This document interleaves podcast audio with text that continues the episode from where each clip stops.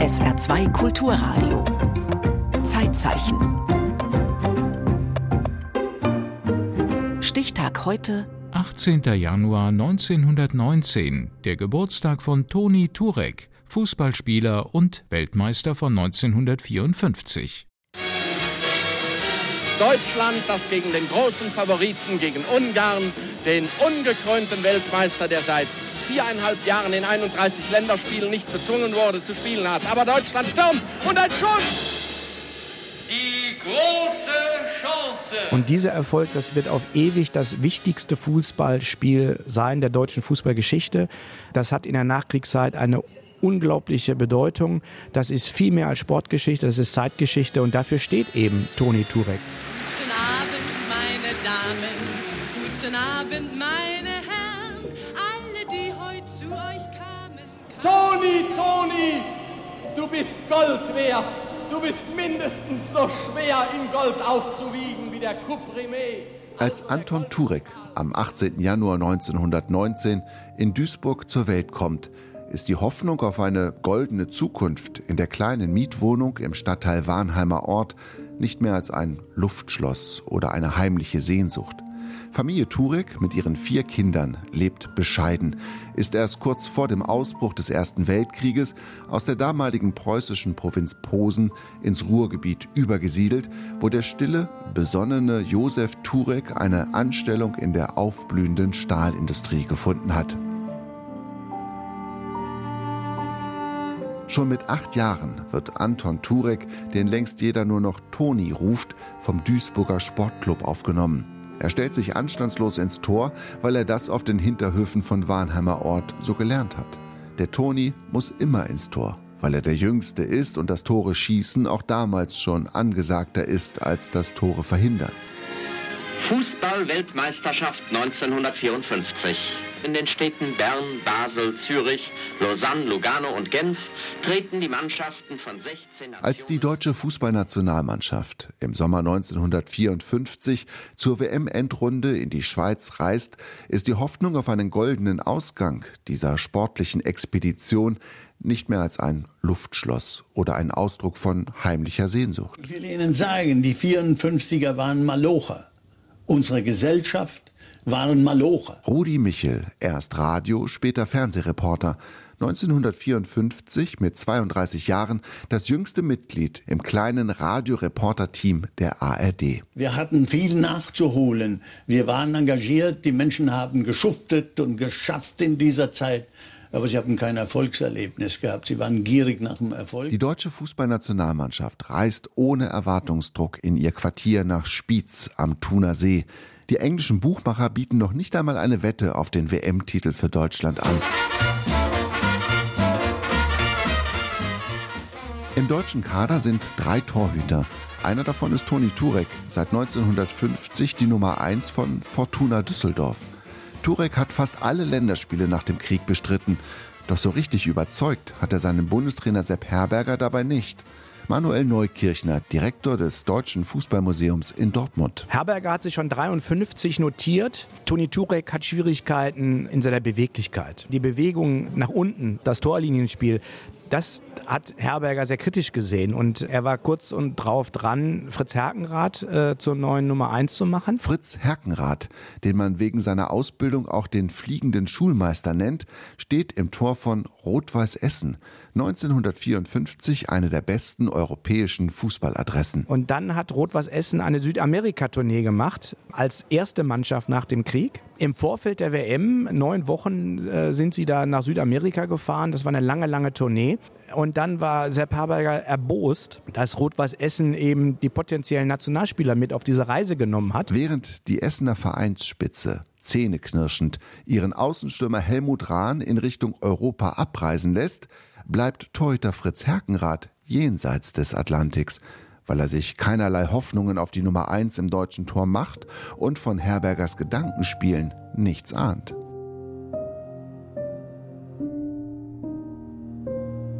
Toni Turek verlässt mit 14 die Schule und lässt sich zum Bäcker ausbilden. Sportlich hat er es mittlerweile in die Duisburger Stadtauswahl geschafft. Auch ein gewisser Sepp Herberger wird jetzt auf ihn aufmerksam. Herberger arbeitet seit einigen Jahren als Trainer im Westdeutschen Spielverband. Sepp Herberger hat Turek in einem Jugendspiel, einem Jugendländerspiel gesehen. Das war 1936 und da stand schon der Name Toni Turek in dem berühmten Notizbuch. Und seitdem verfolgt Herberger den Weg von Turek und dann kommt der Krieg. Fast sechs Jahre lang pendelt Turek zwischen Front und Fußball. Er wird dabei mehrfach schwer verletzt. Im November 41 dringt während des Russlandfeldzuges ein Granatsplitter in seinen Hinterkopf, der Zeit seines Lebens auch dort stecken bleiben wird. Die ärztliche Diagnose lautet inoperabel. Diese Kriegsleiden, die waren körperlich schon mal sehr schwer. Wie er den Krieg seelisch verkraftet, das, das, das vermag ich nicht, nicht zu beurteilen. Fußballerisch hat er seine wichtigsten Jahre verloren, wie so viele andere dieser Generation auch. Immerhin findet Turek mitten im Wahnsinn des Krieges die Liebe seines Lebens. Wilhelmine Lobemeyer, die von allen nur Mieze genannt wird und auch aus Duisburg stammt. Im Januar 43 geben sich Mieze und Toni das Ja-Wort. Drei Jahre später kommt Ute Turek zur Welt, 1950 dann Hans-Jürgen. Sonst muss ich wirklich sagen, war er ein richtig ruhiger, besonnener und nicht eitler Mensch.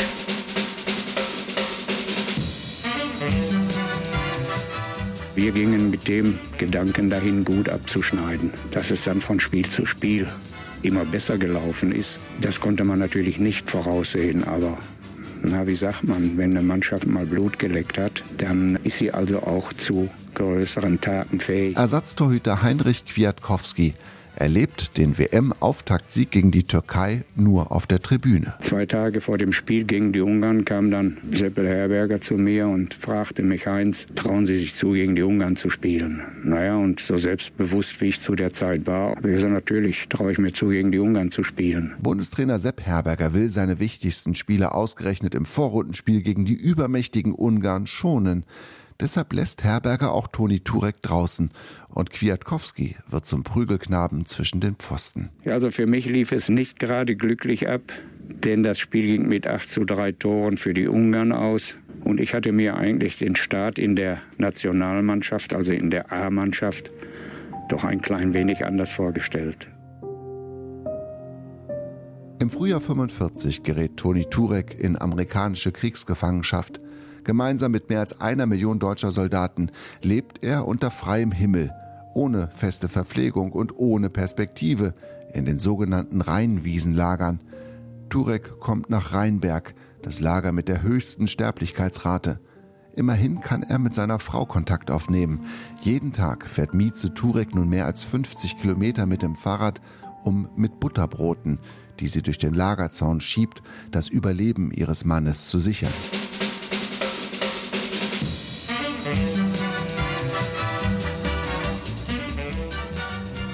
Die deutsche Mannschaft übersteht die WM-Vorrunde. Nach einem weiteren Erfolg gegen die Türkei, einem hart erkämpften 2 zu 0 gegen Jugoslawien und einem unerwartet deutlichen 6 zu 1 gegen Österreich steht Deutschland zum ersten Mal in einem WM-Finale. Wieder heißt der Gegner Ungarn und wieder ist Deutschland krasser Außenseiter. Deutschland im Endspiel der Fußballweltmeisterschaft. Das ist eine Riesensensation. Das ist ein echtes Fußballwunder. An diesem 4. Juli 54 regnet es ohne Unterlass.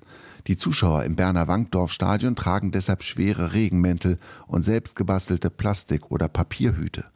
Toni Turek trägt wie immer schwarz passend zu seiner mächtigen schwarzen Stirntolle, die er mit Frisiercreme gebändigt hat. Deutschland also mit Turek aus Düsseldorf im Tor, Posipal aus Hamburg und Kohlmeier aus Kaiserslautern in der Verteidigung. Die Ungarn sind seit viereinhalb Jahren unbesiegt und genau so beginnen sie auch das Spiel, führen schon nach acht Minuten mit 2 zu 0. Trotzdem jetzt wieder einen Angriff eingefädelt hat.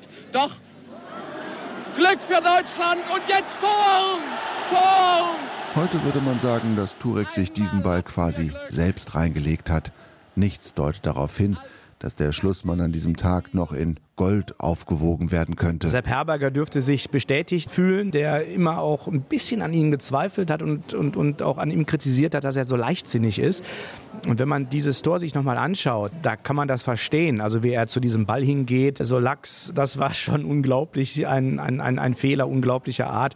Aber dann hat das Spiel ja bekanntlich seine Wendung genommen. Max Morlock verkürzt nur wenige Augenblicke später auf 1 zu 2 und kaum 20 Minuten sind vorbei, da schießt Rahn sogar den Ausgleich. Heute ist es kein 3 zu 8. Heute ist es keine B-Mannschaft. Heute spielt Deutschland stärkstes Aufgebot. Tor!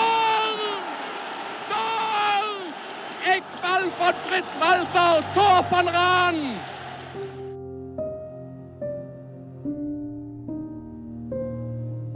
Als Toni Turek 1957 seine Fußballkarriere beendet, findet das kaum noch Beachtung. Er ist mit 37 Jahren in der Fußballprovinz angekommen und spielt bei der damals noch unbedeutenden Borussia aus Mönchengladbach.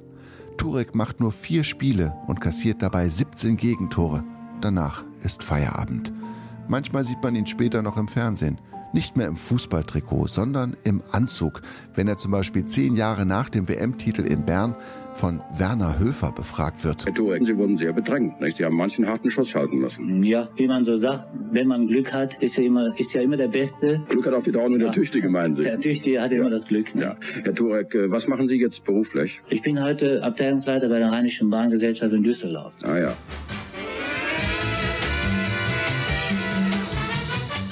Es ist Viertel nach sechs im Berner Wankdorf-Stadion und es steht immer noch 2 zu 2, als Turek durch den Radioreporter Herbert Zimmermann zur lebenden Legende erhoben wird. Jetzt heben Sie den Ball in den deutschen Strafraum hinein. Schuss! Abwehr von Turek!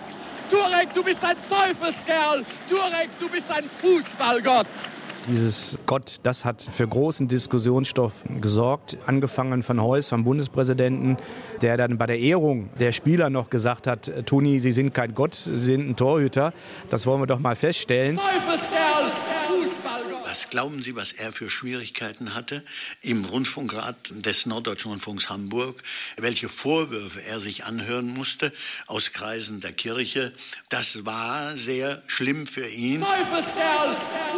Toni Turek wächst über sich hinaus ist jetzt nicht mehr zu bezwingen. Auf der anderen Seite trifft Helmut Rahn ein zweites Mal. 3 zu 2 für Deutschland. Noch sechs Minuten. Kurz vor Schluss ein letzter ungarischer Torschuss. Schlagen den Ball nach vorne und Hidekuti, aber Tureger Boden hat gehalten. Nach dem Schlusspfiff nutzt Josef Kiermeier, Reporter des Bayerischen Rundfunks, das große euphorische Durcheinander und gelangt tatsächlich mit Mikrofon und Aufnahmegerät in die deutsche Kabine. Und da ist gerade Toni Turek, der wenige Minuten vor Schluss noch einen Bombenschuss gehalten hat. Nun, mein lieber Toni Turek, wie war Ihnen denn zumute?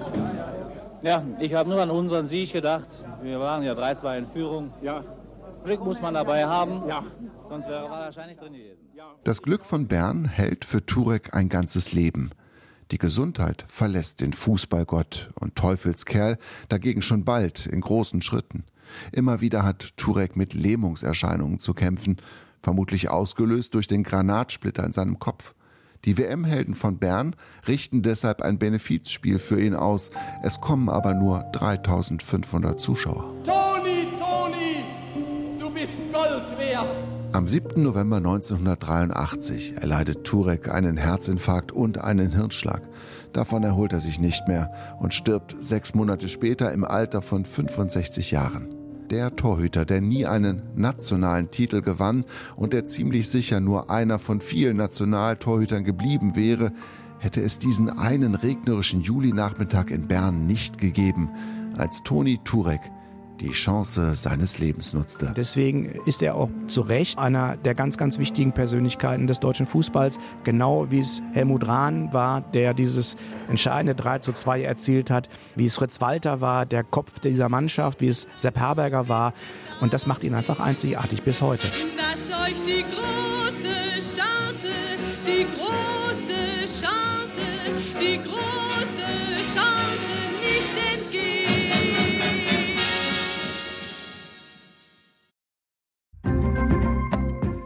Zeitzeichen erinnerte Burkhard Hupe an den am 18. Januar 1919 geborenen Fußballspieler Toni Turek. Zeitzeichen morgen über Theodosius I.